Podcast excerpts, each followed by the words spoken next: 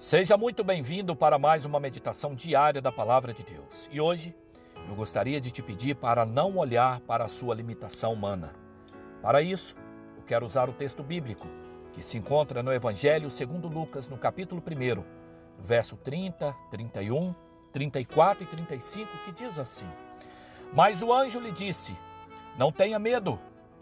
Maria, você foi agraciada por Deus. Você ficará grávida e dará à luz a um filho, e lhe porá o nome de Jesus. Perguntou Maria ao anjo: Como acontecerá isso se sou virgem?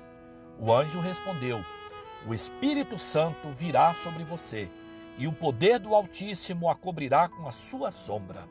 Assim, aquele que há de nascer será chamado Santo, Filho de Deus. Maria era uma serva de Deus, ela tinha a sua rotina e cuidava dos seus afazeres, assim como qualquer mulher da sua época. Mas um dia, ela recebeu uma notícia muito inusitada. Ela geraria então o seu próprio, no seu próprio ventre, Jesus, o filho de Deus. Com certeza, ela nunca imaginou ser escolhida para uma missão tão importante como essa.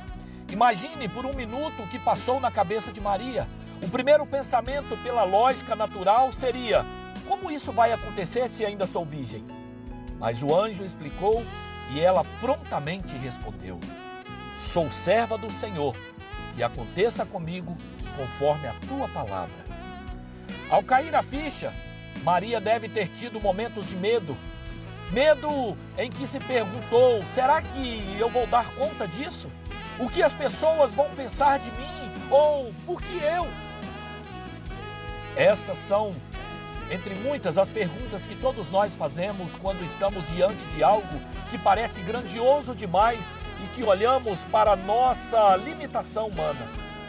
Porém, Deus sempre acredita em nós e é por isso que você pode muito mais do que você imagina que pode.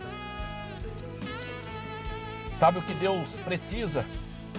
Ele precisa de um coração que crê Sabe o que você precisa? Você precisa crer que todo talento, toda força e toda capacitação não vem de você, mas vem de Deus.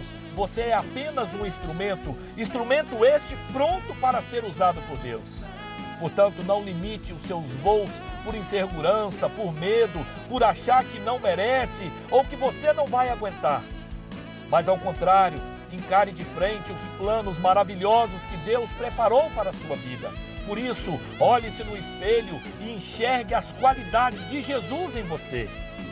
Se Maria tivesse recuado, ela deixaria de viver o privilégio de gerar o Salvador deste mundo, de gerar o Filho de Deus no seu ventre. E eu quero finalizar te perguntando: qual o seu desafio? Você também nasceu para não desistir. Portanto, não desista, olhe com uma perspectiva de ânimo, de coragem, uma perspectiva positivista e acredite e haja, sobretudo, naquilo que Deus separou para você.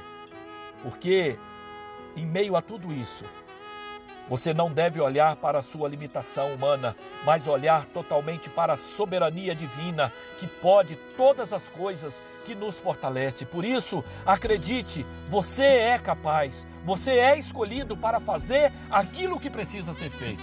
Que Deus te abençoe em Cristo Jesus, o nosso Senhor. Amém e amém.